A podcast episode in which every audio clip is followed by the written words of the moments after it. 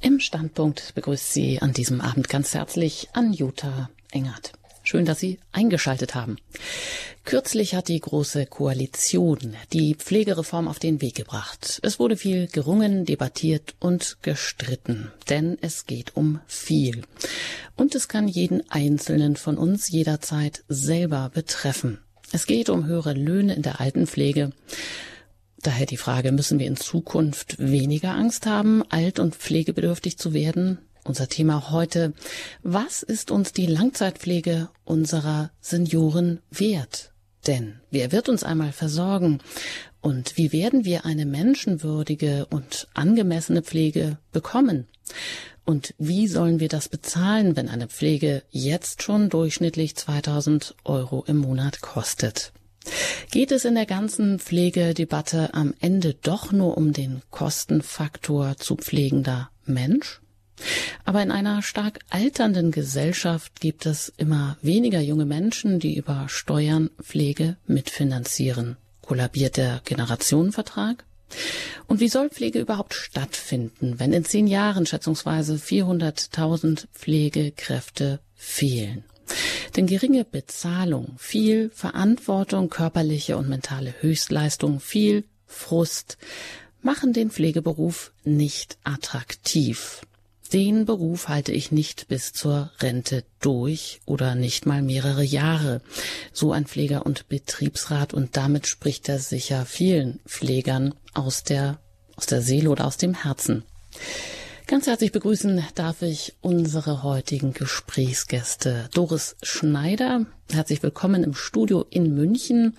Sie sind Geschäftsführerin der Caritas Altenheime der Erzdiözese München und das sind 27 Altenheime. Schön, dass Sie heute hier zu Gast sind. Herzliches Grüß Gott. Und Andreas Wedeking.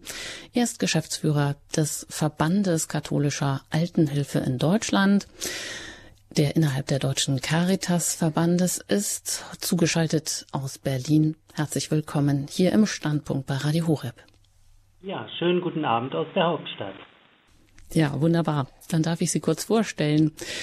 Ähm, Frau Schneider, als Geschäftsführerin setzen Sie sich auch dafür ein, dass die Lebensqualität für Senioren im Altenheim eine gute ist, denn Sie sagen auch, das Altenheim ist das Zuhause der Menschen. Und auch jetzt in der Corona-Zeit war es Ihnen wichtig, dass die Menschen nicht komplett abgeriegelt werden, nicht weggesperrt werden und sozial isoliert werden, damit wir uns ein Bild machen können. Wie sieht Ihr Arbeitsalltag aus, Frau Schneider?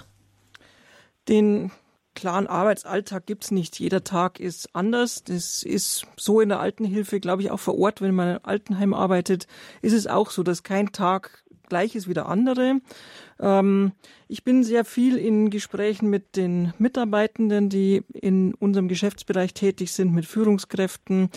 Ich bin in Pflegesatzverhandlungen, ich kümmere mich um Neubauten. Ähm, ich schaue natürlich, wo geht's hin in der Altenhilfe, wie können wir unsere Konzepte immer wieder erneuern, weil Sie haben es gesagt, uns ist die Lebensqualität der Menschen, die bei uns leben und wohnen, ganz wichtig und nicht nur, so wie es vielleicht bei manchen privaten Trägern ist, der, die Rendite, sondern sondern uns geht es in allererster Linie, wir müssen natürlich auch mit den wirtschaftlichen Rahmenbedingungen auskommen, aber uns geht es in allererster Linie darum, dass es den Bewohnerinnen und Bewohnern gut geht, aber auch den Menschen, die wir dafür ganz dringend brauchen, die Mitarbeiterinnen und Mitarbeiter.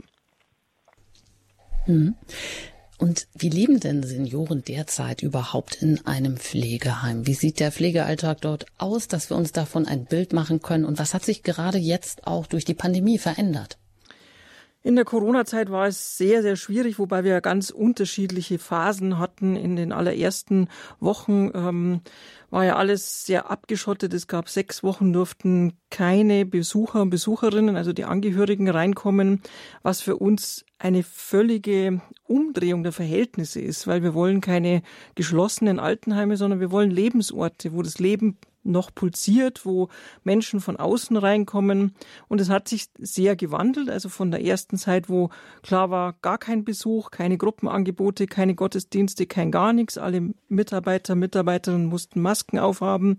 Das müssen sie heute auch noch Inzwischen haben wir es geschafft, dadurch, dass wir die Impfungen in den Altenheimen zu einem hohen Anteil umgesetzt haben. Also 95 Prozent der Bewohnerinnen und Bewohner sind geimpft und damit haben wir ein hohes Schutzziel erreicht und können auch wieder zur Normalität zurückkommen. Es ist noch nicht alles so, wie es vor der Pandemie war, aber wir lassen oder wir können wieder Besucher zulassen und waren auch, Sie haben es erwähnt, in der ganzen Zeit ein Träger, der sich sehr massiv dafür eingesetzt hat, ähm, dass die Altenheime auch in der Pandemie nicht abgeschottet worden sind, sondern möglichst viel Besucher und auch äh, externe Angebote reinkommen können, konnten. Immer so in der Abwägung zwischen Infektionsschutz auf der einen Seite, aber natürlich auch Lebensqualität. Und gerade wenn man weiß, welche Menschen bei uns wohnen und dass deren Lebenszeit in der Regel nicht mehr arg lang ist. Da kann man nicht vertrösten, ja, die Pandemie ist vielleicht in einem halben Jahr oder einem Jahr zu Ende. Ähm, das erleben manche nicht mehr. Und da ging schon auch oft um die Frage, welchen Enkel können Sie noch sehen, was können Sie noch erleben, welchen letzten Geburtstag und so weiter. Also das war eine schwierige Abwägungssache. Mhm. Soweit mal ein Bild von Frau Schneider, Geschäftsführerin der Caritas Altenheime der Erzdiözese München. Äh, Sie sagen, die Menschen sind Ihnen wichtiger. Das äh, wollen wir natürlich dann im Laufe der Sendung noch weiter erörtern, wie das denn mit den Finanzen zusammenhängt. Aber jetzt auch erstmal Herr Wedeking. Sie sind Geschäftsführer des Verbandes katholischer Altenhilfe in Deutschland. Da äh, sind Sie zuständig auch für Lobbyarbeit, für Interessenvertretung, für Beratung. Wie können wir uns das vorstellen? Was gehört zu Ihren Aufgaben? Ja, ich vertrete oder unsere Aufgabe in der Geschäftsstelle ist es, rund 1200 Einrichtungen der äh, Altenhilfe ähm, zu unterstützen, zu vertreten. Sie haben das Lobbying angesprochen und gerade jetzt in der letzten Woche hatten wir hier alle Hände voll zu tun, als es darum geht, was kommt noch rein in die Pflegeversicherung und äh, wie ist das dokumentieren. Das heißt, wir versuchen die Interessen der Träger, die ja Leistungserbringer eben in diesem Bereich sind, ähm, zu vertreten und ähm, ja politisch dort einzubringen. Und wenn es dann gerade nicht mal so heiß hergeht, weil es neue Gesetze gibt, dann äh, unterstützen wir unsere Einrichtungen bei den vielfältigen Aufgaben und Fragen, die sie zu lösen haben. Denn äh, Frau Schneider sagte das schon, ähm, man möchte viel Zeit für die äh, äh Bewohner und Bewohnerinnen haben, viel Zeit auch für die Mitarbeiterinnen und äh, da ist es durchaus hilfreich, wenn so ein Verband dann Gesetzestexte, Verordnungen und so weiter aufbereitet und hier und da Tipps gibt, wie man äh, die schnell und einfach in die Praxis umsetzen kann. Wir organisieren aber auch für unsere Mitglieder Austausche, das heißt, ähm, dass unsere Mitglieder schauen können, Mensch, wie arbeiten die anderen, lernen vom Besten ist so ein Stichwort oder auch wie können Probleme behoben werden, wie gehen andere die an und das versuchen wir bundesweit zu koordinieren. Hm, jetzt haben wir noch eine ähm, schlechte Leitung. Wir versuchen einfach, sie vielleicht nochmal neu anzuwählen, um die Qualität ein bisschen zu verbessern. Es geht hier nach der Musik gleich weiter heute hier im Standpunkt mit dem Thema, was ist uns die Langzeitpflege unserer Senioren wert?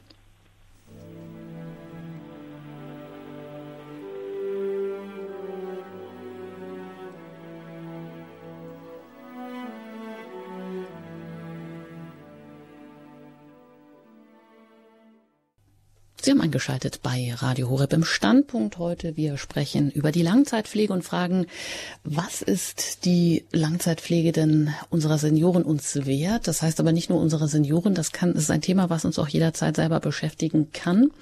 Herr Wedeking, jetzt habe ich Sie gerade gefragt, ähm, was zu Ihren Aufgaben gehört als Geschäftsführer des Verbandes Katholischer Altenhilfe in Deutschland. Wenn Sie jetzt so auf diese Pflegereform schauen, was jetzt politisch gerade so gelaufen ist und überhaupt auf die Situation, auf die Pflegesituation, ähm, was macht Ihnen denn da Sorge, wenn Sie da in die Zukunft blicken?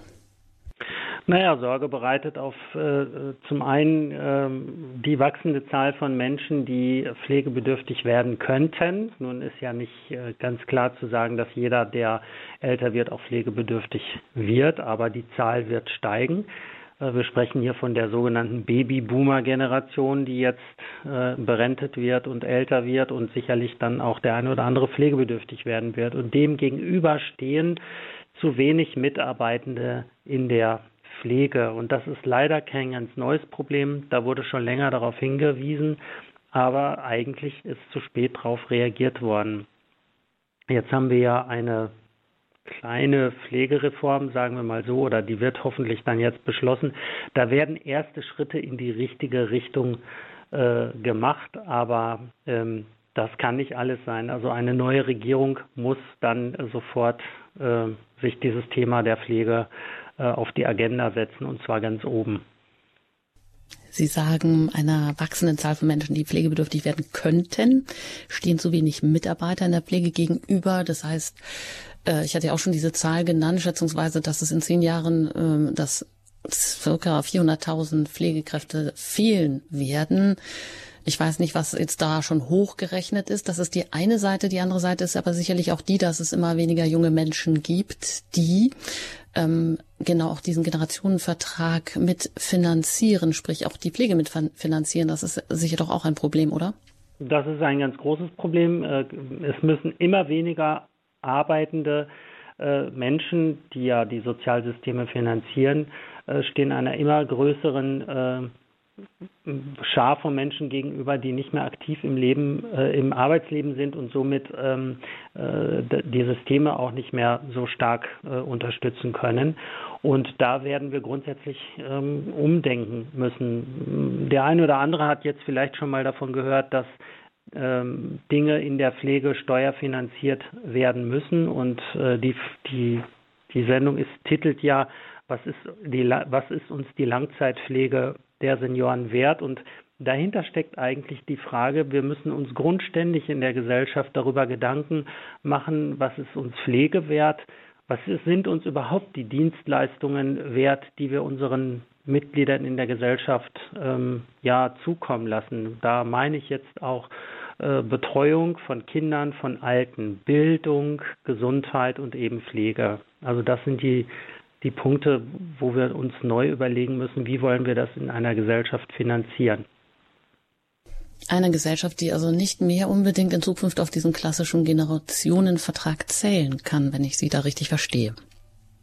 Das wird ja nicht funktionieren. Das äh, wird uns ja eigentlich jeden Tag neu vorgerechnet und wir müssen äh, schleunigst daran tun. Ähm, das wird jetzt noch eine Zeit lang gut gehen, aber wir müssen schleunigst daran gehen, äh, neue äh, Formen zu entwickeln, ein System, das uns Menschen äh, versorgt, äh, ja, auszurechnen und äh, dann auf den Markt zu bringen. Hm. Gesundheitsminister Spahn, der warnt vor massiven Belastungen vieler Pflegebedürftiger und ihrer Angehöriger und er will jetzt aus dem Bundeshaushalt auch sechs Milliarden für die Pflegereform äh, ja über Steuern auch ähm, bereitstellen.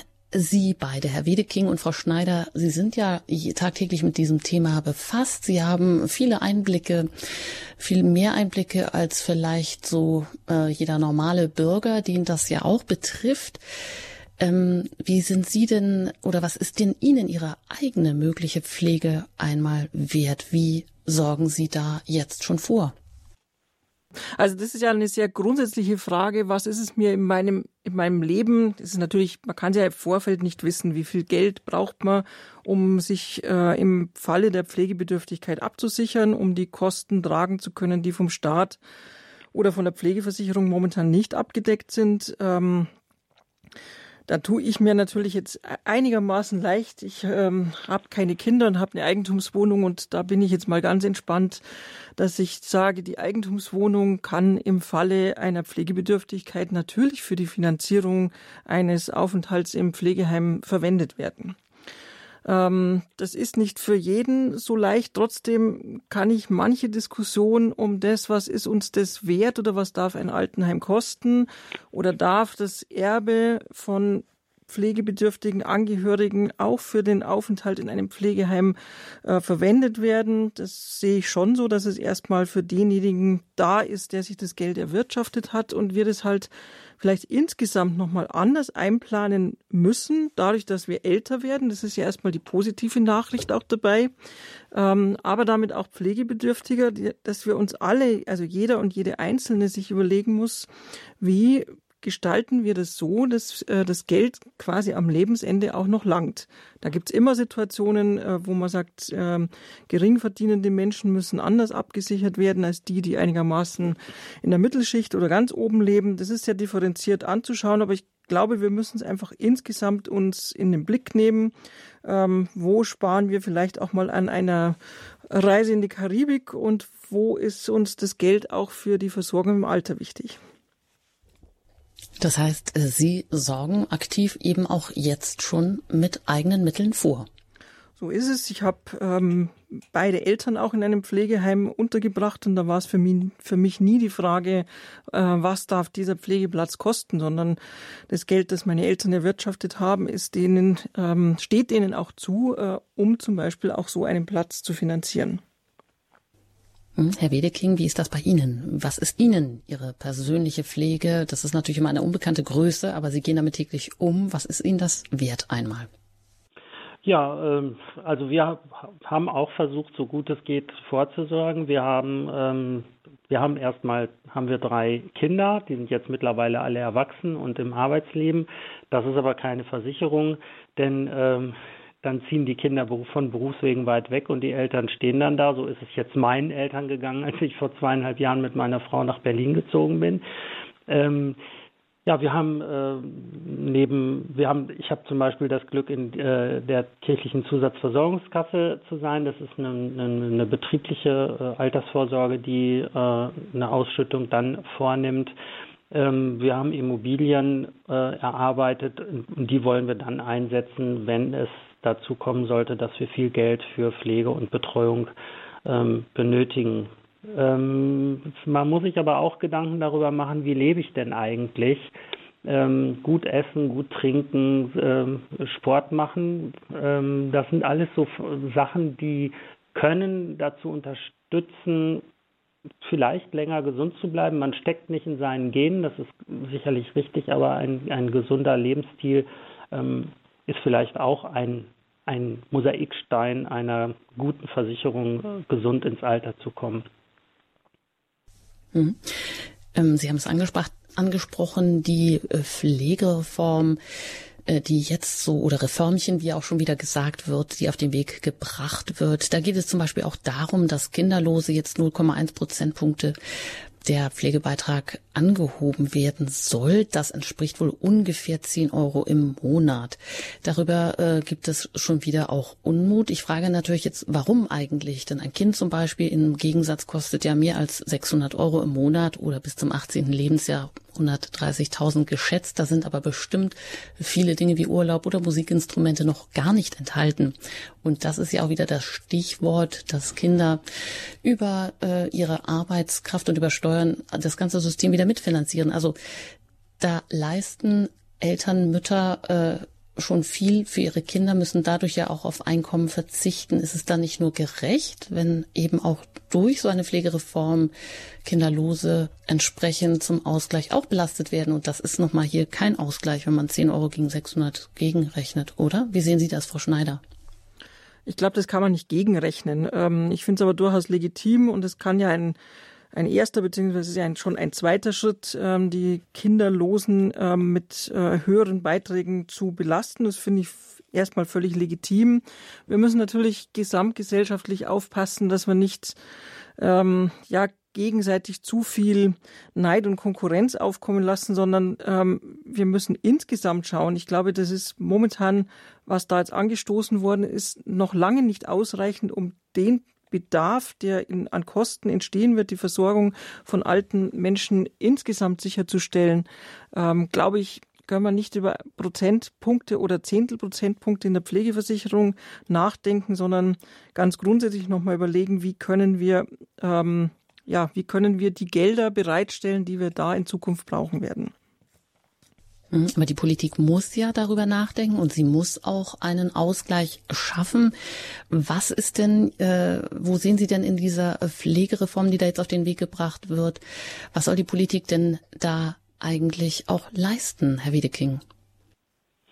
Ja, es sind ja verschiedene Punkte äh, von den äh, Verbänden angesprochen worden, was Politik dort eigentlich leisten muss und äh, diese Vorschläge sind im Großen und Ganzen auch auf äh, zunächst offene Ohren gestoßen, aber wenn es in der Tat dann ans Rechnen geht, wer muss das finanzieren, wo soll das Geld herkommen, dann schreckt man doch in der Regel zurück. Und ähm, ich gebe da einfach immer zu bedenken, unsere, wir sind eine reiche Gesellschaft, wenn äh, wir auch viel Geld äh, jetzt zum Beispiel in der Corona-Krise ähm, aufnehmen mussten, also wenn der Staat sich da weiter verschulden musste. Dennoch sind wir eine reiche Gesellschaft. Es sind Milliarden, die äh, von der einen in die nächste Generation weiter vererbt werden und man wird sich in der Tat ähm, ergebnisoffen darüber unterhalten müssen, wie wollen wir unser Zusammenleben, unser solidarisches Zusammenleben in einer Gesellschaft zukünftig finanzieren. Und da gehört eben auch dazu, darüber nachzudenken, wie wollen wir mit den Menschen umgehen, die ähm, im Alter pflegebedürftig werden, sodass sie dann auch in Würde äh, gepflegt und betreut werden können und auch noch an der Gesellschaft dann teilhaben.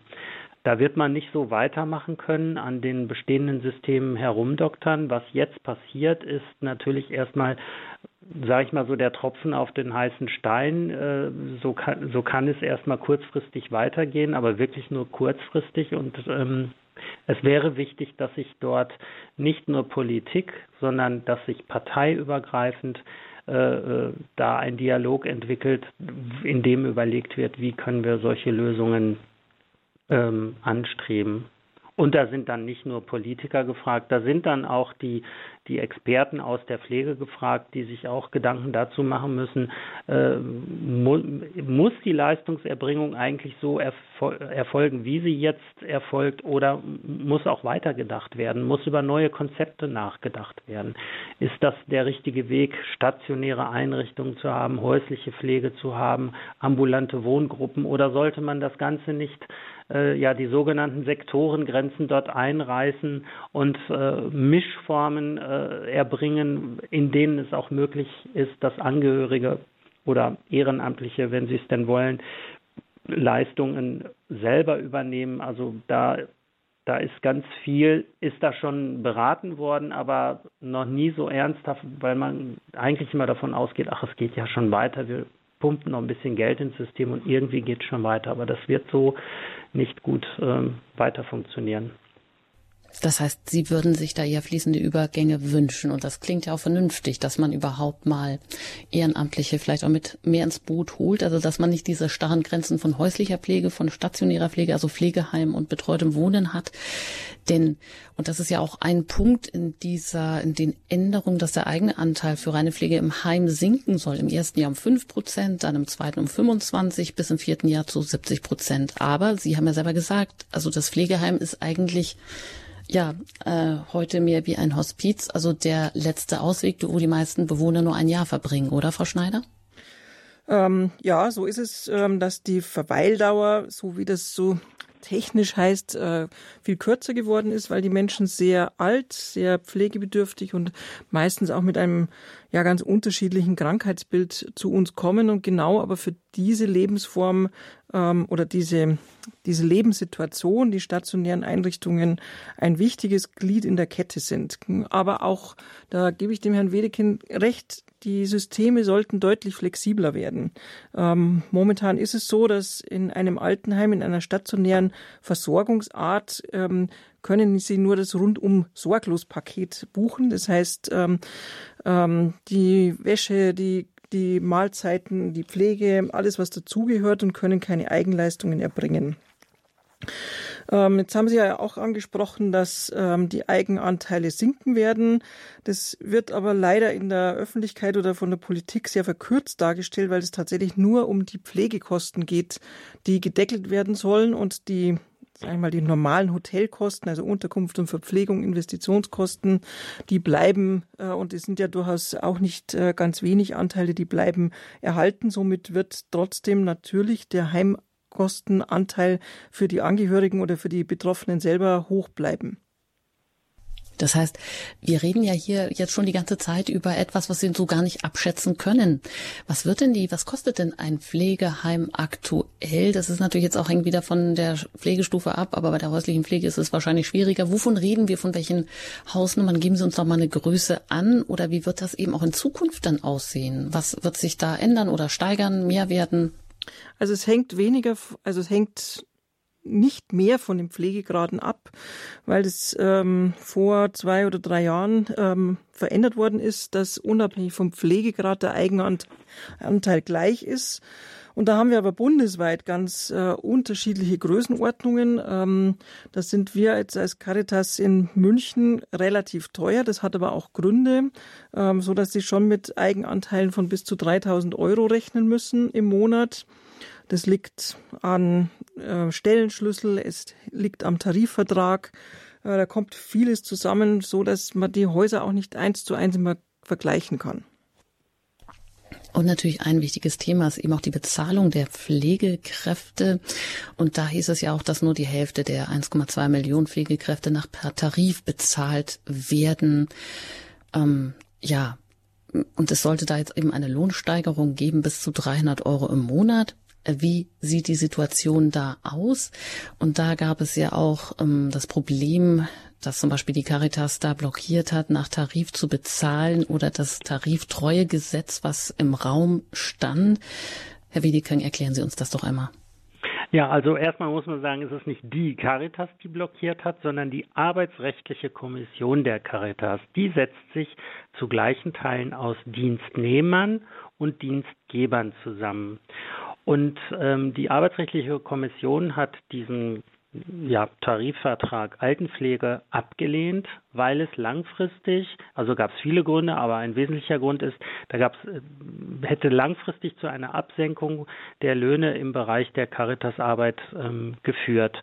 Denn äh, gäbe es diesen hätte es jetzt diesen Flächentarifvertrag gegeben und äh, bleiben wir mal bei der Frau Schneider und Frau Schneider muss für ihre Häuser neue Vergütungsverhandlungen führen, dann äh, wäre es vermutlich dazu gekommen, dass gesagt wird, so Frau Schneider, wir haben doch jetzt den Flächentarifvertrag, den refinanzieren wir selbstverständlich. Aber wenn Sie jetzt mit Ihren Caritas-Löhnen, also nach AVR, drüber liegen, dann ist das Ihr Problem. Und das würde dann heißen, dass Caritas-Träger äh, ja im Prinzip aus Rücklagen Löhne finanzieren müssen, die es so nicht geben kann, weil die Einrichtungen gemeinnützig sind und alle Einnahmen fließen natürlich der, der Einrichtung und, und der Gesellschaft, die die Einrichtung betreibt und das, was sie da tut, fließt praktisch wieder in diese Kasse hinein. Der ähm, Tarifvertrag Altenpflege umfasste auch viele Sonderleistungen nicht, die zum Beispiel der AVR umfasst und darum, äh, das ist ein weiterer Grund der Ablehnung gewesen. Und ähm, wenn man sich dann nochmal vor Augen führt, dass der Tarifvertrag Altenpflege sozusagen auf dem Rücken von 70.000 Pflegekräften oder für 70.000 Pflegekräfte ähm, ausgehandelt wurde und dann auf 1,2 Millionen erstreckt wird, das ist dann schon recht merkwürdig. Und ein letztes noch, in Deutschland gibt es die Tarifautonomie und wenn eine arbeitsrechtliche Kommission, in diesem Fall die der Caritas, dieser Tarifautonomie nutzt und sagt, wir stimmen diesem Vertrag so nicht zu, dann ist da jetzt eine Riesengeschichte rausgemacht worden. Ähm, aber es sind schon oft Tarifverhandlungen äh, gescheitert oder es sind Zustimmungen nicht erfolgt. Das hat nie diese Welle ausgelöst. Und äh, die Caritas ist nicht dafür verantwortlich zu machen, dass 1995 der Pflegemarkt geöffnet worden ist, dass Private mit neuen Geschäftsmodellen, die eigentlich die, die, die Qualität, also die, die, diese Marktgesetze sollten die Qualität in der Pflege anheben, die Preise in Schach halten. Und das hat dazu geführt, dass es eben große, riesengroße Träger, private Träger gibt, die, ähm, die als Aktiengesellschaft fungieren. Naja, und die Aktionäre wollen bedient werden und das Geld muss irgendwo herkommen. Und dort sind dann andere nicht so gute Löhne wie bei der Caritas bezahlt worden. Und das ist nicht unser Problem, wenn, wenn die Politik seinerzeit so eine äh, Entscheidung getroffen hat. Und von daher musste hier jetzt einmal auf die Caritas-Mitarbeitenden geschaut werden und ja, sozusagen die Notbremse. Mit dem, was jetzt kommt, haben wir einen deutlich besseren Vorschlag vorliegen, der jetzt in, in, in, der, in der Pflegereform umgesetzt werden soll. Das sogenannte Tariftreuegesetz, was vorschreibt, dass Einrichtungen nach einem Tarif zahlen müssen. Und da wird auch festgeschrieben, dass der sogenannte dritte Weg, also das sind die, die Vergütungen, die bei Caritas und Diakonie gezahlt werden, dass die eben auch als wirtschaftlich weiterhin anerkannt bleiben. Die, die bisher nicht nach Tarif zahlen, müssen zukünftig nach Tarif bezahlen, sonst äh, bekommen sie keinen Versorgungsvertrag. Und das ist, denke ich, der richtige Weg in allen Bereichen, das Lohnniveau der Pflege dann auch anzuheben. Das heißt also, wer jetzt ähm, nach Tarif oder nicht nach Tarif bezahlt, er kann diese Leistungen, die er, also die kann er bei der Krankenkasse nicht mehr abrechnen. Ist das richtig so? Also eine Einrichtung hat einen Versorgungsvertrag ähm, und dieser ist jetzt gekoppelt, also es gibt eine Umstellungsfrist, dieser ist jetzt gekoppelt daran, äh, dass ich meine Mitarbeitenden nachweislich nach einem Tarif zahlen muss, der eben in der Region zum Beispiel gezahlt wird. Genau. Und sonst kann ich dann meine Einrichtung nicht weiter betreiben. Hm. Ähm, jetzt haben Sie von den privaten Anbietern gesprochen und ähm, Sie ja auch schon anfangs, Frau Schneider, und Sie haben gesagt, also bei Ihnen, bei der Caritas äh, also Sie sind ja Geschäftsführerin der Caritas Altenheime der Erzdiözese München und betreuen 27 Altenheime. Da steht der Mensch mehr im Mittelpunkt. Bei privaten Anbietern, da hat sich ein ganzer Pflegemarkt etabliert. Ähm, man kann mit Pflege also mittlerweile auch unheimlich viel Geld verdienen und äh, da sind auch internationale Kapitalanleger unterwegs, die ähm, da auf Renditen aus sind. Jetzt heißt es aber, dass ähm, man ohne diese privaten Anbieter äh, gar nicht mehr das System erhalten könnte. Was ist denn da jetzt richtig? Ähm, das ist sicherlich inzwischen richtig. Ich meine, die Entscheidung ist vor über 20 Jahren getroffen worden, den Pflegemarkt zu öffnen. Von daher jetzt ähm, einen, einen Rückschritt wieder zu machen, das ist wahrscheinlich einfach unrealistisch. Die Frage ist aber eher, welche Bedingungen stellt man an die Träger? Und da ist es, glaube ich, genau jetzt der, ein richtiger Schritt zu sagen, es muss der Tarifvertrag ähm, ist, die, ist die Grundlage für einen Versorgungsvertrag, dass, der, dass das Unternehmen überhaupt am Markt agieren kann. Ähm, und trotzdem können natürlich ähm, jetzt Konzerne, die ja inzwischen auch europaweit unterwegs sind mit 30.000 Plätzen ähm, durch Verschachtelungen und und und und, da trotzdem noch ähm, ja, Gewinne erwirtschaften, die jetzt äh, frei gemeinnützige Träger gar nicht erwirtschaften wollen. Also ich habe es vorher schon mal gesagt, wir können auch nicht, selbst bei der Caritas fällt das Geld nicht vom Himmel. Das heißt, wir müssen mit dem Geld auskommen, das uns zur Verfügung steht. Aber wir stehen nicht unter dem Druck, ähm, ständig eine Rendite zu erzielen oder ständig eine steigende Rendite zu erzielen, ähm, die Aktionären ähm, dann ausgezahlt wird.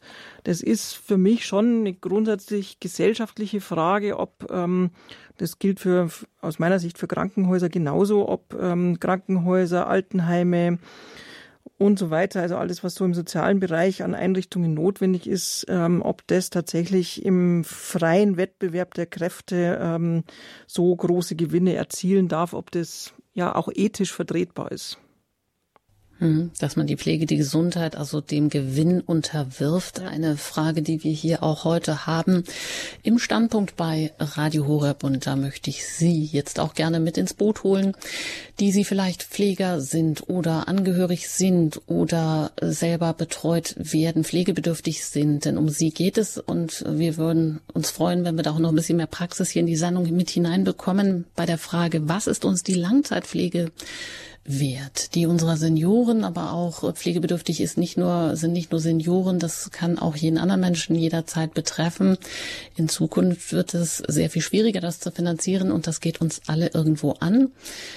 Wir freuen uns, wenn Sie vielleicht auch das ein oder andere fragen möchten. Das können Sie heute tun. Wir haben hier zwei kompetente Gesprächspartner. Andreas Wedeking, Geschäftsführer vom Verband Katholischer Altenheime in Deutschland und Doris Schneider. Sie ist Geschäftsführerin der Caritas Altenheime der Erzdiözese München.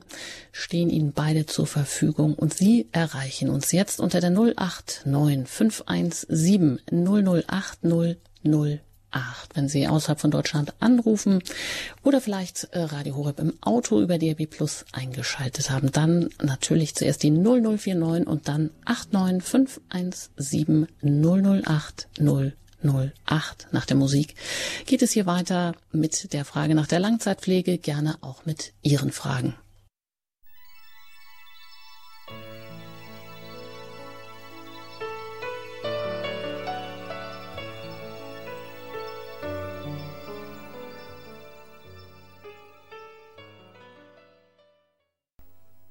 Sie haben eingeschaltet bei Radio Horeb im Standpunkt heute mit dem Thema Was ist uns die Langzeitpflege unserer Senioren wert? Am Mikrofon für Sie Anjuta Engert und ich bin im Gespräch mit Andreas Wedeking. Er ist Geschäftsführer des Verbandes katholischer Altenhilfe in Deutschland, heute zugeschaltet aus Berlin. Im Studio in München ist Doris Schneider. Sie ist Geschäftsführerin der Caritas Altenheime der Erzdiözese München.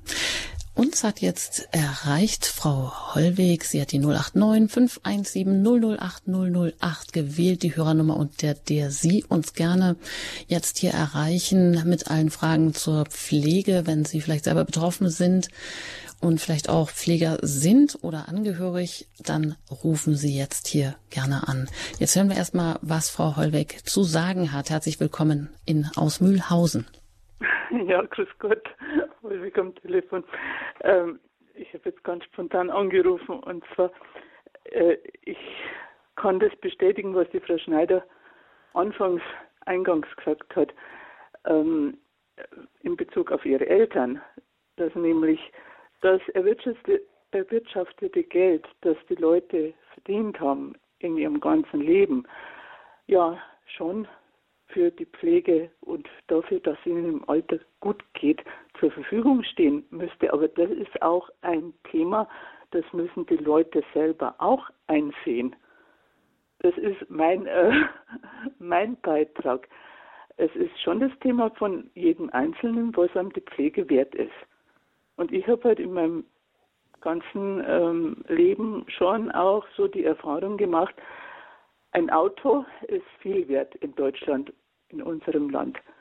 Da rechnet man auch nicht, was kostet jetzt die Stunde oder, oder da rechnet man auch nicht, was äh, darf es das kosten oder so, sondern ein Auto hat einen Riesenwert. Aber in der Pflege, da rechnet man schon. Was jetzt diese Dienstleistung, kann ich mir die nur leisten oder kann ich mir die nicht leisten? Ja, sicher so. Ich war in der ambulanten Pflege, deswegen weiß ich das so. Kann ich diese Leistungen noch dazu nehmen? Reicht das Pflegegeld? Muss ich draufzahlen oder so? Also das sind Themen, die treffen jeden Einzelnen auch. Sicher kostet Pflege Geld. Aber ich kann nicht auf der einen Seite sagen, die Pflegekräfte müssen mehr verdienen und auf der anderen Seite will ich bei mir alles einsparen. Also das ist so mein, mhm. mein äh, Beitrag. Sehr schön. Danke, Frau Hollweg. Das nehmen wir mit hier rein. Da ist sicherlich auch die Frage dann im Raum, ob da ein gesellschaftliches Umdenken nötig ist. Herr Wedeking, Sie haben ja auch schon gesagt, es geht ja letztendlich darum, dass wir uns darüber Gedanken machen müssen, was ist uns Gesundheit wert, was ist auch Betreuung wert. Wir haben ja die Tendenz, heute alles ähm, äh, in fremde Hände zu geben. Was sind uns überhaupt Kinder wert? Was ist uns denn Erziehung wert? Da fängt das ja eigentlich auch schon an. Wenn ich die Kinder meiner Nachbarin offiziell äh, betreue, kriege ich Geld dafür, für meine eigenen unter Umständen nicht. Es sei denn, ich habe vorher in einem guten ähm, Beruf gearbeitet und kriege äh, dann Gehalt weitergezahlt als äh, sogenanntes Elterngeld. Aber da spielt es eigentlich gar keine Rolle ähm, oder spielt es eigentlich vor allem Hauptsache die Rolle, was ich äh, beruflich vorher getan habe und verdient habe. Da ist wirklich die Frage und äh, daher kommt es natürlich auch, dass mehrere Kinder kann man sich da gar nicht mehr leisten. Was ist uns das in dieser äh, Gesellschaft wert? Das ist ja so ein Punkt, der mit vielen anderen verknüpft ist. Was machen, welche Erfahrungen machen Sie denn dann im Umgang mit älteren Menschen, mit denen Sie da auch zu tun haben? Vielleicht auch als Anweg, Antwort auf die Frage von Frau Hollweg, die das mal so in den Raum gestellt hat. Da spreche ich Sie jetzt beide an, Herr Wedeking oder Frau Schneider. Ja. Also die Erfahrungen sind so unterschiedlich wie im sonstigen Umfeld auch. Es gibt ähm, Menschen, für die ist es überhaupt keine Frage, wenn es um die eigene Versorgung der Eltern geht oder um die um den eigenen Einzug in ein Altenheim, dass da das Geld nicht die wesentliche Rolle spielt. Es gibt aber auch Situationen, wo ein Heimvertrag gekündigt wird, weil eine Entgeltsteigerung ansteht und man sich dann doch entscheidet, zum Beispiel zu einem kostengünstigeren Träger zu gehen. Ähm, also da ist das Leben auch an dieser Stelle genauso bunt wie in allen anderen Bereichen auch, ähm, dass da sehr unterschiedliche Wertigkeiten zum Tragen kommen.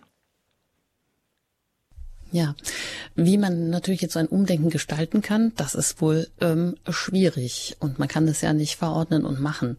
Es muss aus den Menschen irgendwie selber kommen oder es kommt durch die Notwendigkeit, dass es eben nicht mehr finanzierbar ist. Nehmen wir die nächsten Hörer mit hinein. Sie haben hier die Möglichkeit, sich zu Wort zu melden in dieser Sendung unter der 089517 008 008. Das hat Herr Schenk aus dem Ruhrgebiet getan. Herzlich willkommen hier. Recht schönen guten Tag, Frau Engert. Schönen guten Tag, äh, Herr Weddiking und Frau äh, Schneider. Äh, ich bin äh, äh, ja, Sozialpädagoge und Krankenpfleger und habe 40 Jahre der, bei der Caritas in der Pflege und überall in den Bereichen gearbeitet. Und ich denke, einen alten, Baum, äh, alten Baum kann man nicht mehr verpflanzen. Das sollte sich jeder, der äh, in diesen Verhandlungen mal äh, ja, sich Gedanken macht, äh, das äh, vor Augen führen. Denn äh, ab 70 ist der beste Körper nicht mehr so fähig, dass er sich selbst helfen kann, in der Regel. So, und jetzt, ja, man geht hin und lässt da Aktiengesellschaften draus werden aus den, in den letzten Jahren. Und die machen hier die ganze Infrastruktur alle kaputt ist hier im Ruhrgebiet, äh, geht er da so äh, mit äh, horner Geschwindigkeit. Und äh, was soll das eigentlich? Ist die Politik eigentlich nur da, um äh, Finanze, Finanzen äh, zu äh, transferieren oder ob äh, die noch von den Menschen abhängig sind, die hier leben? Und das müsste eigentlich möglich sein, dass man eine Versicherung so äh, gestaltet, die Pflegeversicherung mit den paar Prozent konnte das von Anfang an nicht äh, schaffen. deswegen haben wir jetzt in der Luft, auch mit den Bezahlungen. Und da sollte das mal gründlich überdacht werden, dass also da mit keine Aktien verdient werden dürfen. Danke, Herr Schenk. Das gehen wir gleich mal weiter an Herrn Wedeking, denn Sie arbeiten ja auch an Forderungen für bessere Rahmenbedingungen in der Pflege. Ja, also ich kann dem nur zustimmen. Ähm, man muss bei dem Thema jetzt nochmal genau äh, schauen, ähm, wie sind Rahmenbedingungen, dazu gehört be die Bezahlung, aber auch wie sind die Rahmenbedingungen der in, in den Arbeitsstätten, wie laufen Prüfungen ab und so weiter. Und äh, da, da ist natürlich die Caritas betroffen, genauso von wie, wie jeder andere Anbieter von Pflegeleistungen. Ähm, aber es ist schon richtig, ähm, ich muss eine Arbeit auskömmlich und gut bezahlen, damit ich auch äh, gut ausgebildete Kräfte in ausreichender Zahl dort äh, beschäftigen kann. Das ist vollkommen richtig. Und ich hoffe, dass jetzt mit diesem Schritt, der ja dann am Montag hoffentlich beschlossen wird, ähm, dass wir da einen ersten Weg in die richtige Richtung gehen. Und ähm, warum die privaten Anbieter jetzt ähm, so aufschrecken, diese Kosten sind ja refinanziert. Lohnkosten sind in der Pflege refinanziert. Das heißt, die Pflegeversicherung zahlt entsprechende sogenannte pflegebedingten Kosten dann ja an die Träger, die über diesen Bereich ihre Löhne finanzieren. Und äh, da ist es allerdings richtig, mit den paar, paar Prozentpunkten in der Pflegeversicherung werden wir das nicht mehr lange so finanzieren können. Aber das habe ich ja eingangs schon mal gesagt. Da müssen wir neu nachdenken. Ähm, und ähm, es muss sich die Gesellschaft überhaupt darüber im Klaren werden, was ist uns Pflege wert. Und Sie haben das eben schon gesagt, wenn wir äh, Kinder in Betreuung geben, ähm, dann ähm, dann tun wir das, weil wir eine zunehmende Berufstätigkeit in den Familien haben. Männer und Frauen gehen gleichberechtigt arbeiten.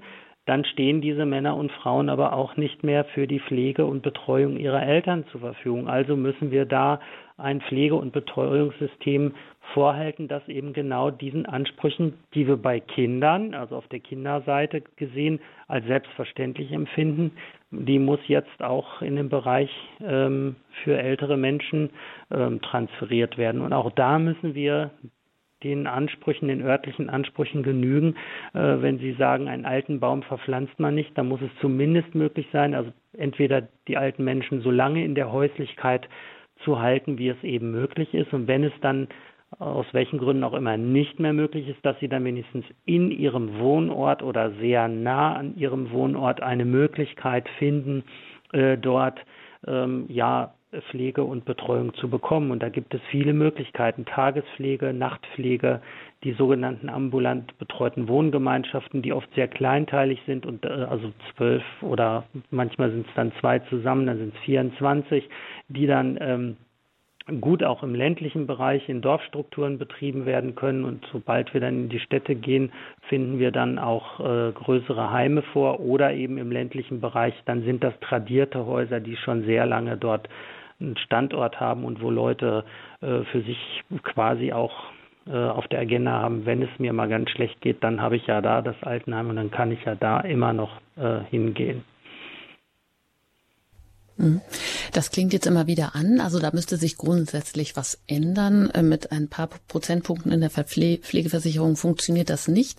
Dann mal die Frage an Sie beide, Herr Wedeking, Frau Schneider.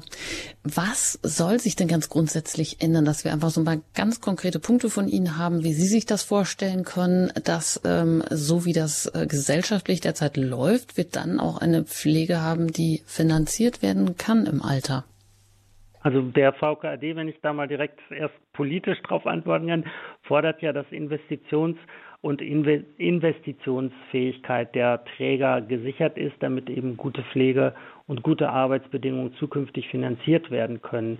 Und wir glauben, dass es da ähm, wichtig ist, dass Pflegeeinrichtungen bundeseinheitlich abgestimmt und ähm, ja einheitlich eigentlich ausgestaltet werden. Also wenn Sie schauen, welche Bauvorgaben es in Landkreisen, in den Bundesländern gibt, die sind da höchst unterschiedlich und die werden auch immer höher geschraubt. Also ich selber habe eine Einrichtung geleitet, die ist äh, 2009 gebaut worden. Da denkt man sich, oh, das ist doch ein modernes Haus, da ist doch die, die, die neueste Technik verbaut worden und das ist auch wirklich eine, eine tolle Einrichtung.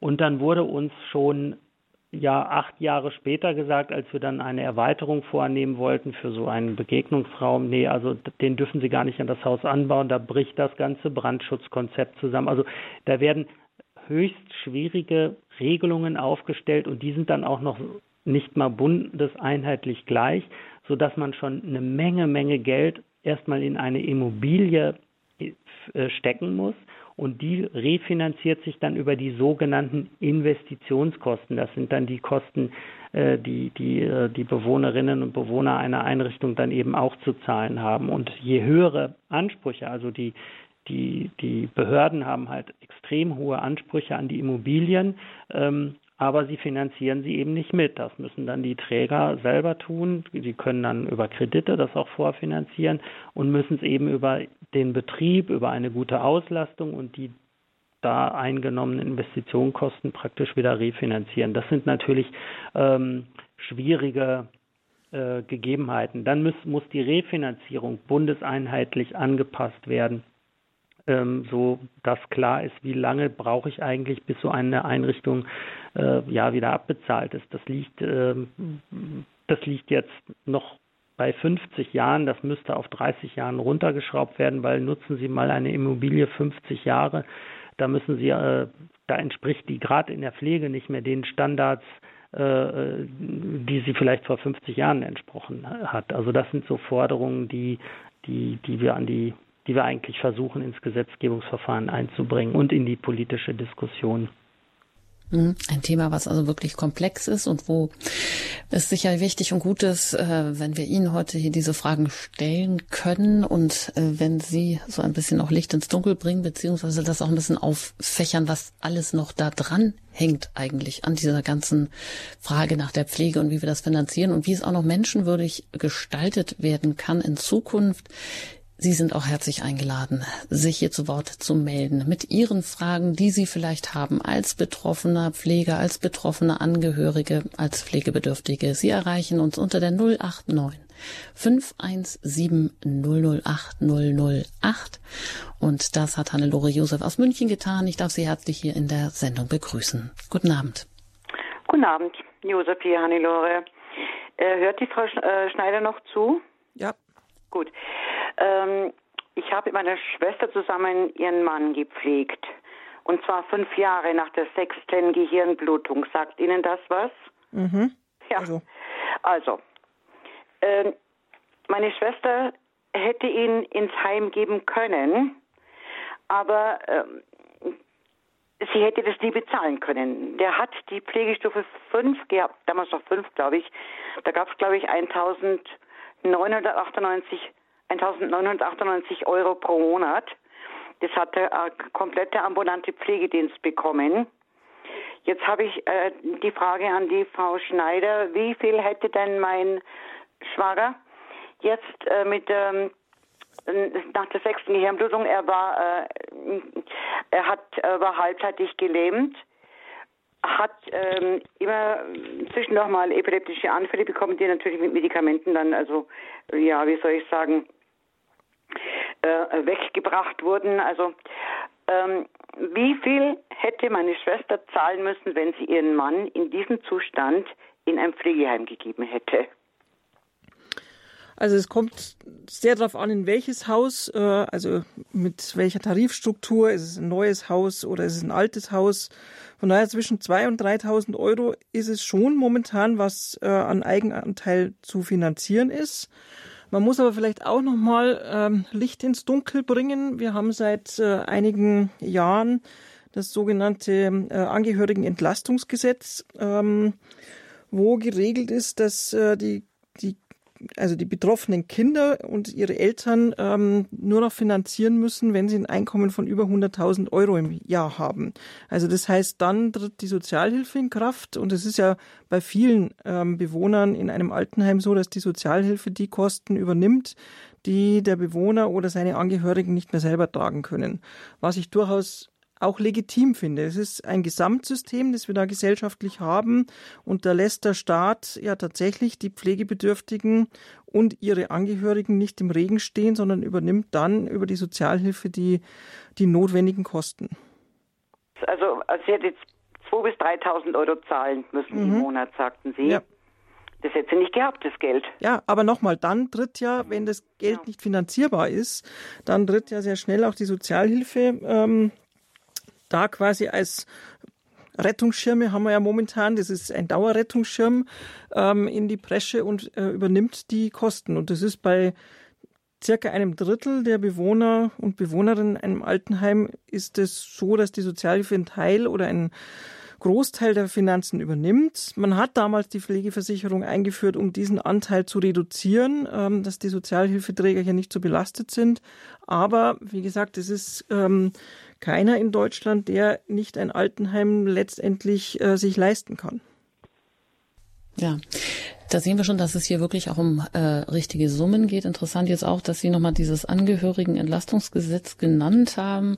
Das ist ja auch so eine Frage ähm, im Generationenvertrag oder äh, da, wo Familien oder äh, mehrere Generationen zusammen gelebt haben. Da war das ja mal äh, früher, sage ich jetzt mal, selbstverständlich, dass der eine für den anderen aufkommt. Heute ist das alles eher vereinzelt. Jeder äh, hat, wenn er es dann kann, ein Vermögen und damit muss er jetzt auch dann für den anderen eintreten anbieten, dem da eine Grenze vorzuschieben, äh, ist sicherlich auch sinnvoll, oder? Also natürlich ist es sinnvoll, ähm, dass es dieses Gesetz gibt und es sollte. Das Problem ist halt, dass ähm, die Komplexität der Finanzierung in der Pflege, egal ob das ambulant ist oder stationär, das inzwischen so undurchschaubar für die Betroffenen geworden.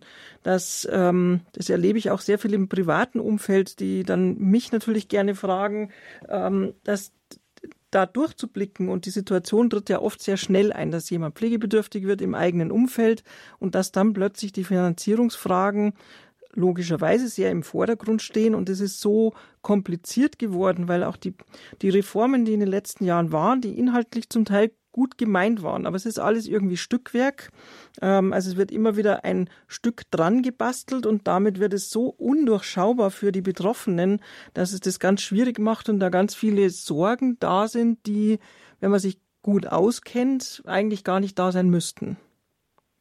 Gut, das wollen wir dann nochmal aufgreifen, wie man denn da mehr Durchblick bekommen kann durch diesen ganzen ähm, Finanzierungsgewirr. Ähm, Aber wir haben jetzt noch Herrn Heinrich, der sich hier gemeldet hat, den ich begrüßen darf. Herzlich willkommen hier in der Sendung. Ja, guten Abend. Und zwar einmal, ich möchte es kurz machen, aber ich habe mehrere Punkte. Einmal die Anmerkung zu Kinderlosen. Ich finde es überhaupt nicht richtig, auch nicht von christlicher Seite her, Kinderlose da so hinzustellen, als würden sie keine Kinder haben. Wie viele Frauen, wie viele Ehepartner wollten ne? Und konnten einfach nicht. Und das ich halt, weil die Natur oder Gott es nicht zugelassen hat oder nicht. Einmal. Wenn, dann alle.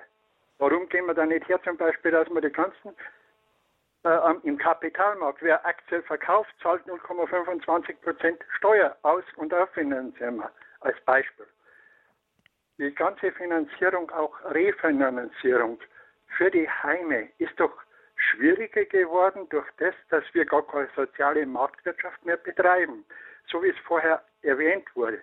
Jetzt sind doch die Heime gezwungen oder die werden gezwungen durch die Riesenkonzerne Gewinnmaximierung zu machen.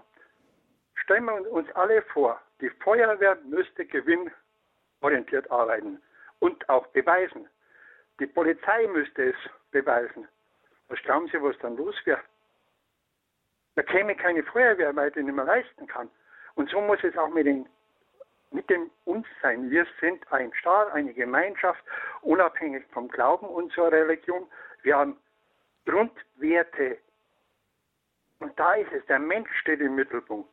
Und wenn ich mir jetzt anschaue, ich will ja nicht die Kleinigkeiten, es sind im Verhältnis noch Entwicklungskleinigkeiten. Wenn ich an einem Sonntagvormittag innerhalb von zwei Stunden fünf verschiedene Pflegedienste sehe anzufahren. Ich muss fragen, ob man das nicht anders organisieren könnte, aber es ist eine freie Wahl. Auf der anderen Seite, ich habe über zwei Jahre eine gute Freundin betreut, ALS-Krankheit, äh, Erkrankung und so weiter. Sie, das ist wahnsinnig. Kriegst du nichts, weil ich bin ja nur der Bekannte. Aber was den Pflegekräften zugemutet wird, ist auch wahnsinnig. Da geht es ja nach Stoppuhr ein Referschein, wo früher man mit Stopper gearbeitet hat, so ähnlich ist es. Die Dokumentation, wer liest es, das ist nicht mehr machbar. Und da gehört, wie die sagte, das ist alles nur noch Stückwerk, nur noch Stückwerk. Kein Kleidungsstück würde so passen, wie das alles gesetzlich äh, gestückelt wurde. Und wenn so eine ja, Herr Heinrich, das sind jetzt schon mehrere Punkte. Äh, kommt noch ja, etwas dazu? Nur eins.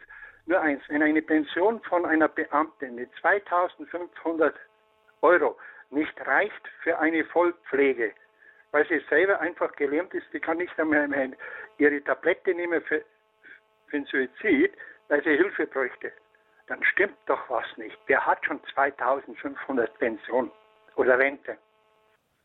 Ja, das sind jetzt ganz konkrete Fragen. Danke, Herr Heinrich, dass Sie uns die hier auch so konkret stellen. Wer von Ihnen beiden möchte denn mal beginnen? Also es ging um die Refinanzierung. Ähm, die gar nicht mehr möglich ist, weil gar keine soziale Marktwirtschaft mehr äh, da sei. Also Beispiel hat Heinrich genannt, was wäre denn, wenn die Feuerwehr, die Polizei gewinnorientiert arbeiten würde? Also da sind wir wieder bei dieser Frage, kann der Staat das besser oder sollte eigentlich die Pflege wirklich in gemeinnütziger Hand bleiben? Fangen wir mal mit dieser Frage an. Ja, ein ganz klares Ja, Pflege gehört in gemeinnützige Hände. Denn äh, wenn dort Überschüsse, wie auch immer, erzielt werden, fließen die dann automatisch in das System zurück. Und wenn sich ein System, ich sprach eben davon, dass Löhne refinanziert werden aus der Pflegekasse, so ist es aktuell, äh, und wenn, äh, wenn durch die Pflegearbeit, durch die Betreuungsarbeit, wenn dadurch Überschüsse erzielt werden, dann müssen die in das System zurückfließen. Sprich, dass ich Mitarbeitende weiterbilden kann, äh, dass ich äh, den Mitarbeitenden gutes Arbeitsmaterial zur Verfügung stelle ähm, und dass ähm, ja dass ich auch ein, ein, eine Einrichtung habe, die ansprechend ist, die äh, dem technischen und den Sicherheitsanforderungen auch entspricht. Ähm, aus dem Grund bin ich der Meinung, dass das eigentlich nur in gemeinnütziger Hand äh, äh, laufen können sollte. Ja, die vielerlei Dienste, die Pension mit 2500 Euro, wo man sich dann nicht, also die Pflege in dem Sinne nicht leisten kann, so wie es jetzt hier der Hörer ansprach, beziehungsweise eben, ja, Pflege nach Stoppuhr und Dokumentation, das frisst alles so viel Zeit. Ist dieses Qualitätsmanagement oder das eigentlich nötig? Wo landet das?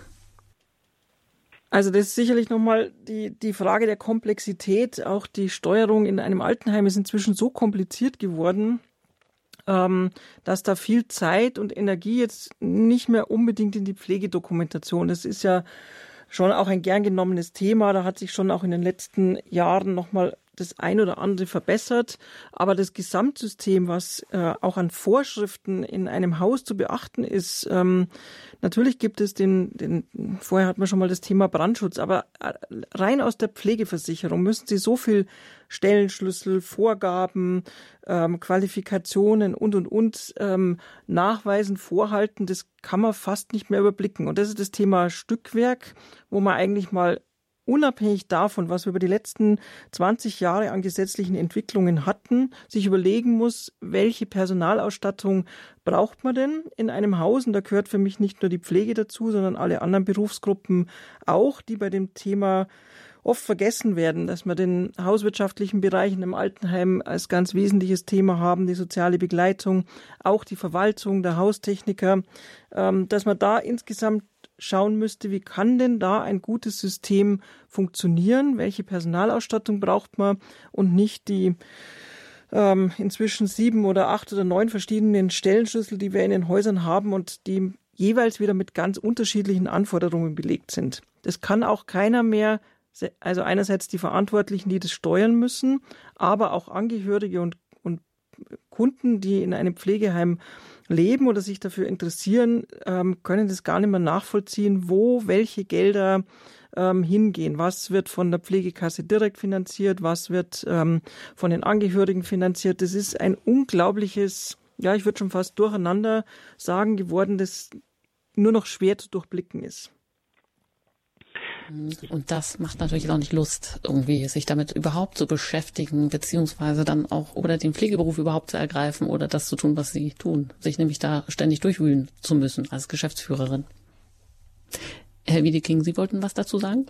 Ja, ich würde mir noch gerne etwas mehr Vertrauenskultur äh, in unserer Gesellschaft in dieser Beziehung wünschen. Jeder, der den Wasserhahn aufdreht, weiß, da kommt sauberes Trinkwasser heraus und wenn dann doch mal was nicht in Ordnung ist, dann wird der Bürger sofort informiert, stopp, hier kommen jetzt Tankwagen und so weiter. In der Pflege haben wir dieses Vertrauen nicht. Es wird es scheint in den Hinterköpfen zu sein, dass in Pflegeeinrichtungen grundsätzlich schlechte Arbeit geleistet wird und da doch irgendwie die Dinge nicht mit rechten Dingen zugehen und deshalb ständig kontrolliert äh, und, und äh, gemacht werden muss. Wenn wir jetzt mal genau hinschauen, in der Corona-Krise sind die Qualitätsprüfungen ausgesetzt worden und die Häuser haben dennoch weiter höchste Qualität geleistet und Höchstleistungen erbracht. Sie alle wissen ja, dass die, die äh, Corona-Beschränkungen, die Hygieneverordnungen, die haben natürlich ganz besonders auch in den Altenheimen Anwendung gefunden und äh, die Arbeit extrem kompliziert gemacht und die Häuser und die Mitarbeitenden dieser Häuser haben das alles geschafft und sie haben gute Arbeit geleistet, haben sich wirklich rührend um die äh, Bewohnerinnen und Bewohner gekümmert, auch um die wenn es darum geht, äh, vor Vereinsamung zu schützen, die zu kompensieren, dass die Besuche nicht mehr so möglich waren, wie das vorher möglich war oder wenn es äh, in Palliativsituationen schwierig war zu gucken, wie kann man denn noch ermöglichen, dass Menschen hineinkommen.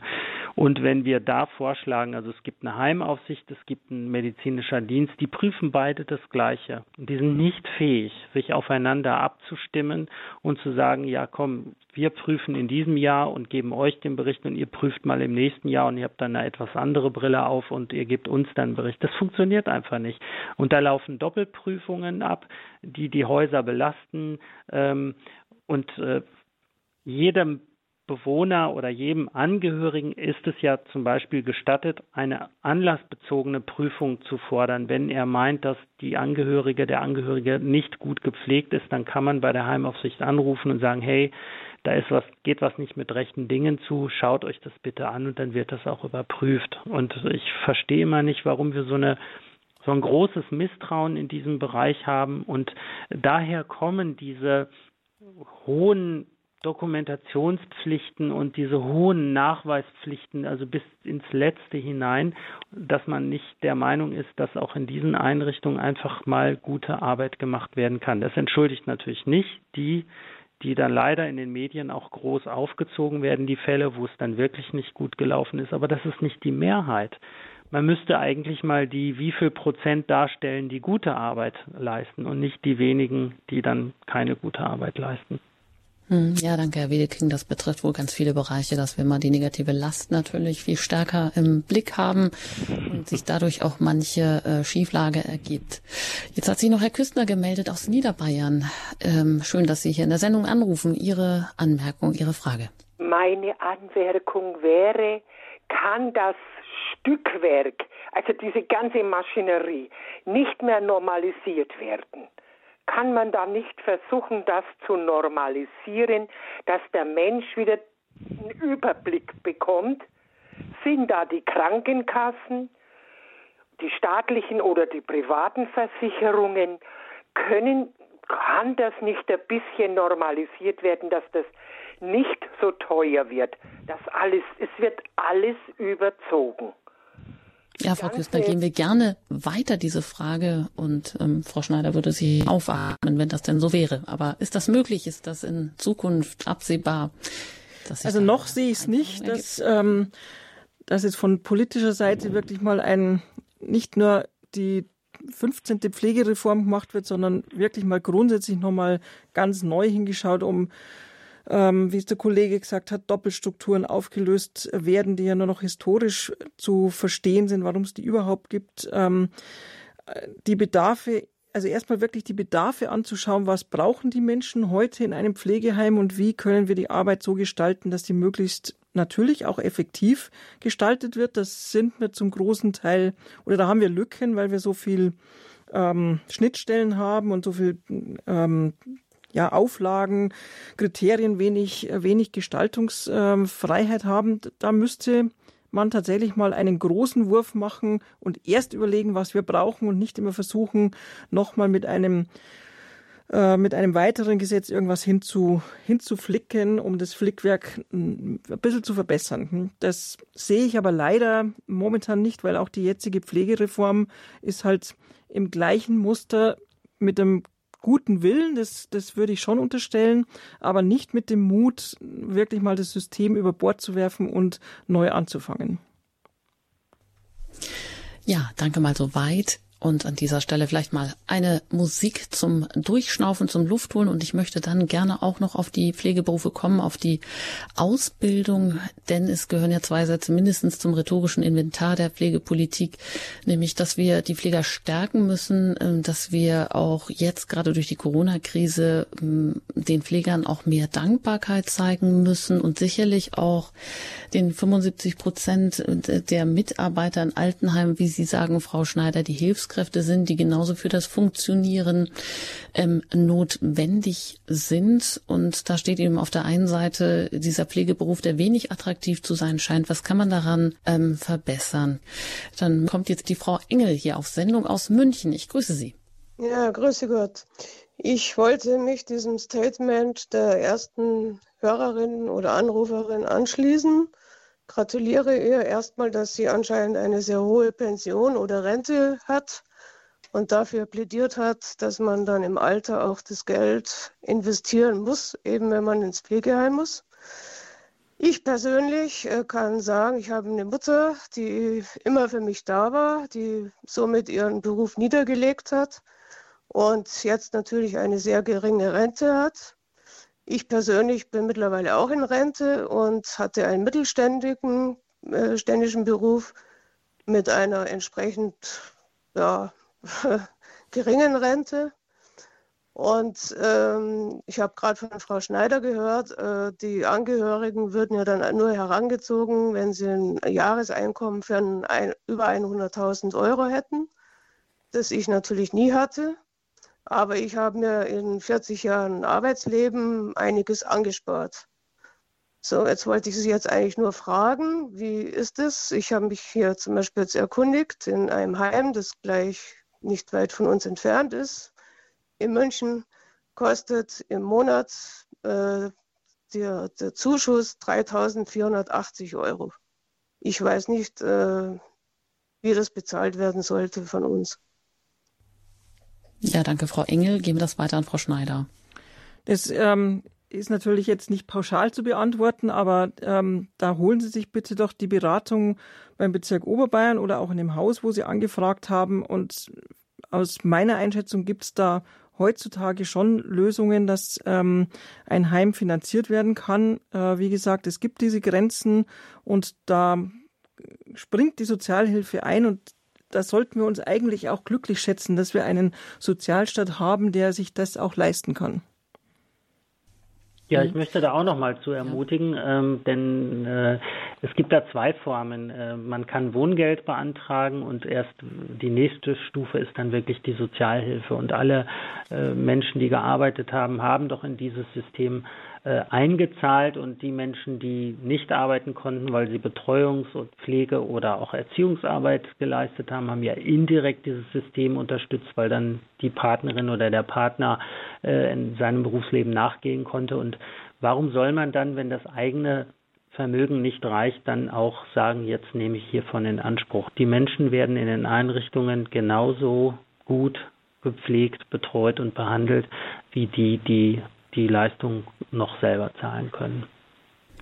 Wie ist das denn? Wo wendet man sich denn zuerst hin? Weil das ist jetzt wahrscheinlich auch nicht für jeden durchschaubar. Was mache ich denn? Oder wenn ich mich an ein Heim wende, bekomme ich da gleich Informationen, äh, wo ich mich dann hinwenden muss, um entsprechend Unterstützung zu bekommen? Das ist natürlich jetzt wieder auch schwierig, weil es äh, im Bundesgebiet sehr unterschiedlich ist. Von daher wäre meine Empfehlung schon tatsächlich bei einem ähm, Heim, das für Sie in Frage kommt, nachzufragen, wo die entsprechende Stelle ist. Ähm, weil, wie gesagt, es hängt sehr vom Einzelfall ab, welche Behörde, welche Stelle da dann wiederum zuständig ist. Aber die Ansprechpartner in den Einrichtungen, zumindest wäre das meine Erwartung an alle Träger, dass die auch den Angehörigen, den Betroffenen da weiterhelfen können. Mhm. Jetzt haben wir noch zwei weitere Anrufer. Meine Frage wäre hier zwischendurch noch ganz kurz auch die nach dem ambulant betreuten Wohngemeinschaften, um die man sich ja auch schon zu Lebzeiten rechtzeitig kümmern sollte, könnte, müsste, die dann vielleicht auch weniger teuer wären oder wo man eben schon langfristig sich selber eben drum kümmert, dass man dann da auch was Adäquates findet? Das ist eine Möglichkeit. Ähm gibt es jetzt äh, ganz unterschiedliche Träger, die das auch anbieten. Es ist ein bisschen das Problem oder die, die Fragestellung, welche, also wenn man selber nicht mehr so ganz ähm, entscheidungsfähig ist und jemanden braucht, der dann die Interessen für einen vertritt, ist es vielleicht auch schwierig in einer ambulanten betreuten Wohngemeinschaft. Da muss man immer die jeweilige Lebenssituation anschauen, was in der Situation dann immer betrifft. Aber es ist auf alle Fälle gut, sich frühzeitig mit den verschiedenen Formen mal auseinanderzusetzen und für sich zumindest mal eine Vorentscheidung zu treffen, was, was will ich denn, wenn ich mal pflegebedürftig bin, wo will ich unterkommen, äh, was kann ich mir zu Hause vorstellen, welche Wohnformen kann ich mir vorstellen, weil die Pflegebedürftigkeit an sich ja dann oft sehr schnell eintritt und wenn man sich da gar keine Gedanken gemacht hat, dann ist man selber beziehungsweise auch seine Angehörigen dann auch schnell überfordert. Mhm. Ja, weiter geht's ähm, nach Leipzig. Da bin ich mit Herrn Franek verbunden. Ich grüße Sie. Einen schönen guten Abend. Ich grüße Sie. Ich habe eine Frage an die Frau Schneider. Und zwar ich bin, ich habe nachgedacht über das, was sie gesagt hat und bin erschrocken innerlich bei einem Gedanken an eine neue gesellschaftliche Entwicklung. Und zwar, sie sagt, es gibt verschiedene Fälle. Ähm, ein älterer Mensch mit Vermögen und Kindern wird Pflegefall.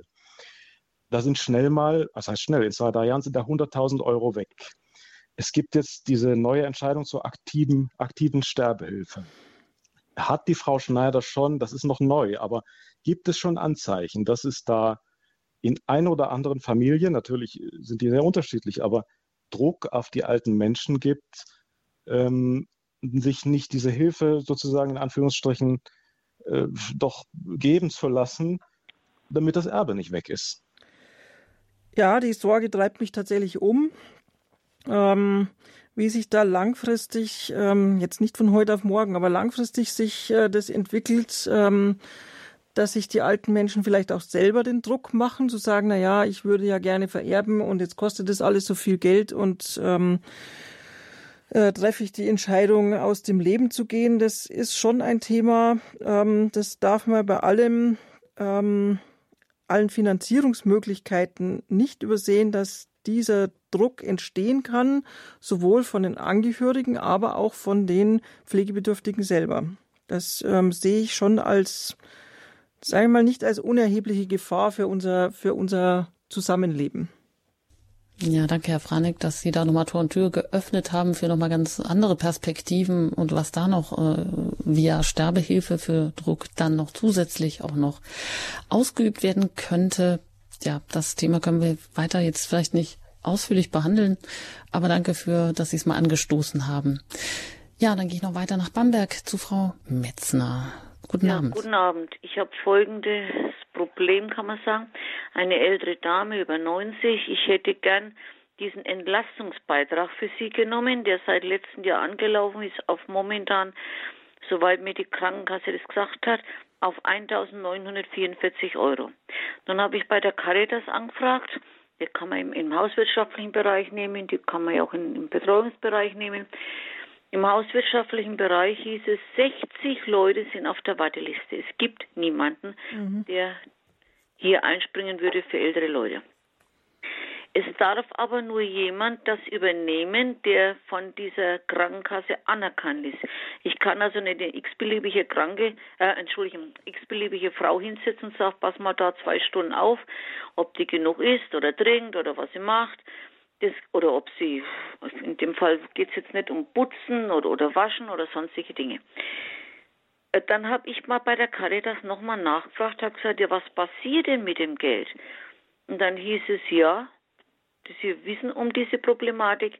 Es gibt so viele Leute, ältere Leute, die eben diesen Entlastungsbeitrag gerne verbraten möchten, also aufwenden möchten, aber es gibt keine Leute, die dafür da sind und von der Krankenkasse anerkannt sind und jetzt diese Tätigkeit bei einer älteren Dame oder einem älteren Herrn übernehmen.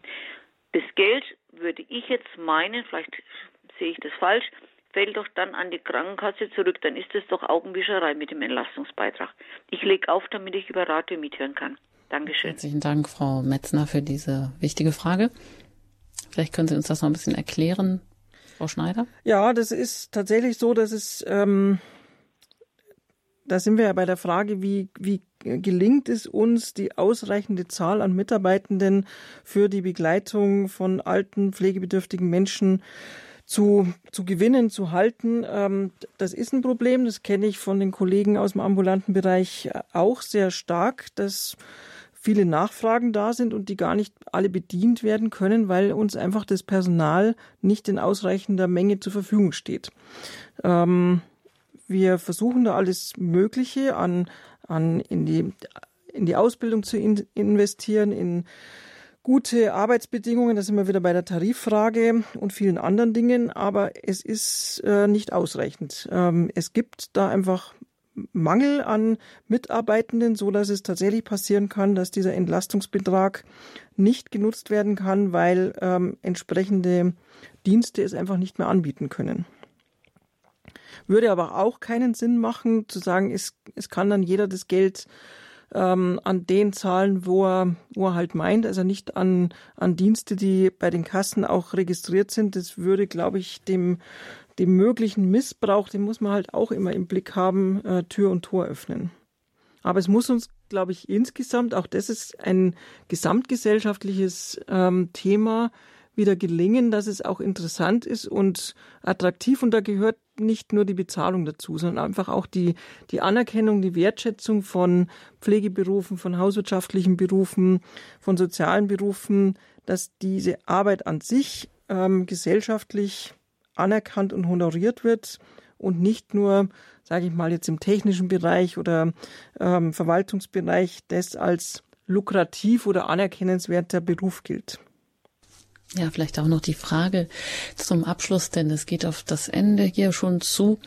Äh, nicht nur die nach den Pflegeberufen. Also ich hatte anfangs zitiert, ähm, den Beruf halte ich nicht bis zur Rente durch. Jetzt äh, haben wir hier doch ein eher negatives Bild insgesamt.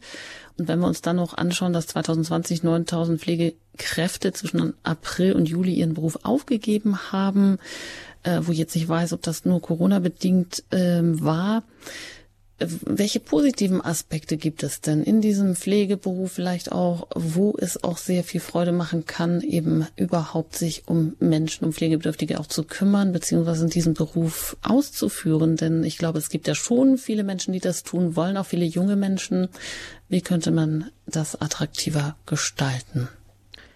Ich glaube, es ist jetzt schon durchaus ein attraktiver Beruf und ich finde es schade, dass ähm, bei einer Diskussion, wenn es um die Versorgung, Begleitung von alten Menschen äh, geht, es, es passiert immer wieder, dass es sehr ins Negative abgleitet. Ähm, es gibt natürlich viele Fragestellungen, die geklärt werden müssen ähm, und viele Probleme, die da sind. Aber ich erlebe es in meinem ähm, ja, Alltag schon, wenn ich mit Mitarbeitern im Gespräch bin.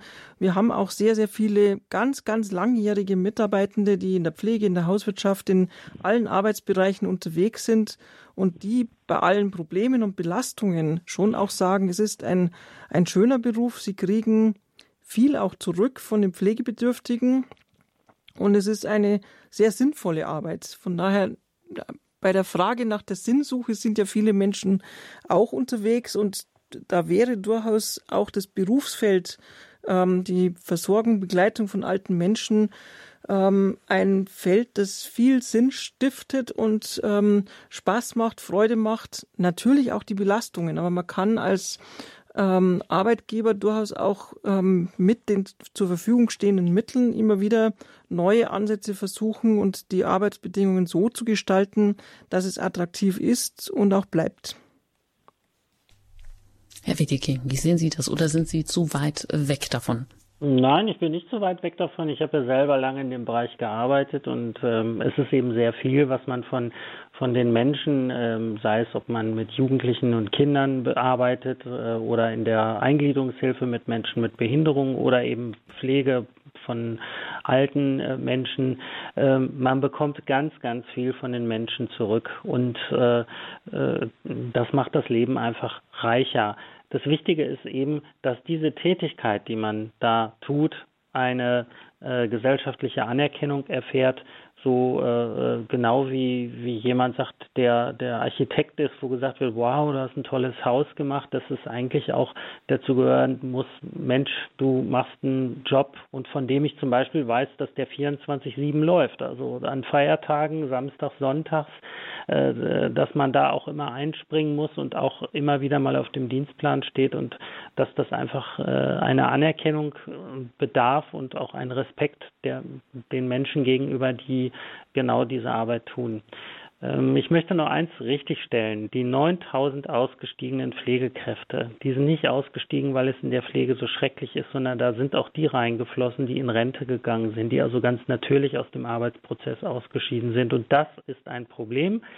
In Deutschland wird alles gemessen und gezählt und gemacht. Nur in der Pflege möchte man das Geld, was das kostet, nicht aufwenden, damit man solche Zahlen äh, auch hinterlegt und bewiesen auf dem, auf dem Markt hat. Also das äh, nochmal als Anmerkung dazu. Ja, danke für die Richtigstellung. Ähm, das haben wir jetzt wahrscheinlich in Corona-Zeiten auch oft mitgekriegt, dass gerne alles in einen Topf geworfen wird und wir deshalb nicht mehr Durchblick haben. Ja. Äh, da sind wir noch bei dem Thema, welche Lehren ziehen wir denn oder ziehen Sie auch aus der Corona-Krise für die Arbeit der Pfleger, der äh, Pflegeberufe überhaupt?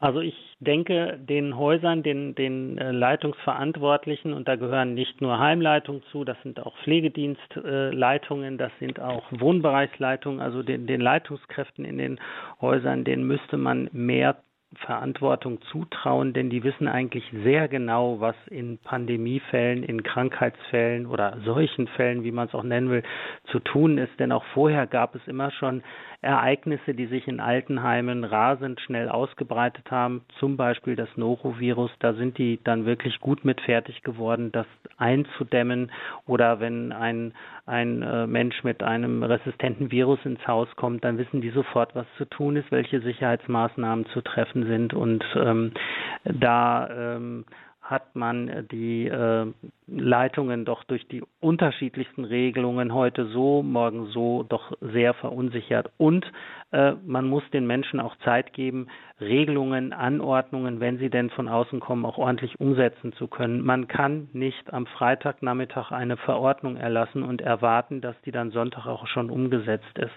Ähm, das, man braucht da immer Vorlaufzeiten, bis Dinge auch umgesetzt werden können. Frau Schneider, möchten Sie vielleicht auch noch etwas Positives mit auf den Weg äh, geben? Ja, also das, was der Kollege gesagt hat, ist wirklich die Anerkennung für die Leute, die ähm, das Geschehen vor Ort verantworten, also Leitungskräfte, aber auch alle Mitarbeitenden ähm, und das Vertrauen das die Gesellschaft oder auch die Politik in die Einrichtungen haben sollte. Das müsste eigentlich der nächste Schritt sein, aus dieser Corona-Krise zu lernen, dass ähm, vor Ort eine gute Arbeit gemacht wird. Es gibt immer wieder mal schwarze Schafe, das ist klar, die gehen äh, massiv durch die Medien. Aber das, was vor Ort jetzt in diesen einen Vierteljahren der Pandemie zu dem normalen ähm, Belastungssituationen, die schon da sind, selbstverständlich mitgestemmt worden ist, das sollte uns doch ähm, eigentlich alle positiv stemmen, dass es Herausforderungen jeglicher Art geben kann und die Branche, die Altenheime das ähm, trotzdem gut schaffen äh, mit vereinten Kräften und da wirklich zu einem positiven Bild auch zu kommen. Wir brauchen diese Einrichtungen. Jeder und jede kann sie irgendwann gebrauchen und das ist, glaube ich, das ähm, mit auch ein Punkt, da auch positiv zu berichten von den, ähm, auch von den schönen Dingen, die in den Häusern passieren, bei aller Schwere. Es geht um viel Tod und Sterben, das ist ganz klar, das ist prägend in den Häusern, aber es geht vor allem darum, auch das, das Leben dort zu gestalten, das Miteinander zu gestalten und da passiert so viel Gutes, was Corona auch nochmal gezeigt hat und da würde ich mir einfach ja, das Vertrauen wünschen und den Zuspruch und ähm, für die Häuser und für die Einrichtungen, damit insgesamt ein positives Bild entsteht und dann würde von alleine ähm, auch wieder die Attraktivität des Berufsbilds, egal ob es um Pflege geht oder Hauswirtschaft, soziale Begleitung, Verwaltung, Haustechnik äh, würde steigen und vielleicht den einen oder anderen motivieren, ähm, in diesem Bereich zu arbeiten. Auch das hat Corona gezeigt. Wir haben viele Menschen gewinnen können, die in dieser Krise bei uns ähm, in welcher Funktion auch immer eingestiegen sind. Und das finde ich schon ein positiver Aspekt auch aus dieser Krise, ähm, mehr Menschen dafür zu gewinnen, das als Arbeitsmöglichkeit in Erwägung zu ziehen. Ja, ein ganz herzliches Dankeschön an Sie beide. Doris Schneider, Geschäftsführerin der Caritas Altenheime der Erzdiözese München und Andreas Wedeking, Geschäftsführer des Verbandes Katholischer Altenhilfe in Deutschland aus Berlin, dass Sie heute hier sich die Zeit genommen haben, in der Standpunktsendung zur Verfügung stand zum Thema, was ist uns die Langzeitpflege unserer Senioren wert? Ich wünsche Ihnen alles Gute für Ihren Arbeitsalltag und auch für Ihr Engagement, für Ihren Einsatz für eine menschenwürdige Pflege. Und da sind wir sicherlich auch alle gefragt, ja, und wenn wir morgen schon wieder irgendwo in den Arbeitsalltag starten, dann können wir das auch tun, indem wir vielleicht mehr Bewusstsein dafür haben, wie wichtig es ist, dass wir irgendwo alle in einem Boot sitzen, dass wir uns auch gegenseitig ein Lächeln auf die Lippen zaubern können, dass wir auch alle gefragt sind, wenn es darum geht, auch alten Menschen, pflegebedürftigen Menschen mehr Wertschätzung entgegenzubringen und damit letztendlich auch uns selber. Ein herzliches Dankeschön an Sie beide. Alles Gute Ihnen und auf Wiederhören. Auf Wiederhören. Auf Wiederhören. Ja, wenn Sie noch Interesse haben, diese Sendung vielleicht noch einmal nachhören möchten, dann können Sie das bei uns immer tun, nämlich in der Mediathek. Da können Sie diese und andere Sendungen nachhören im Podcast-Angebot eben online auf der Homepage horeb.org. Und für alle weiteren Informationen über Radio Horeb können Sie auch dann den Hörerservice kontaktieren unter der 08328921110. So ist der Hörerservice zu den üblichen Bürozeiten zu erreichen. Ich sage Ihnen ein herzliches Dankeschön für Ihr Interesse, für Ihre Teilnahme, Ihre vielen Anrufe und wünsche Ihnen noch einen gesegneten Abend. Ihre Anjuta Engert.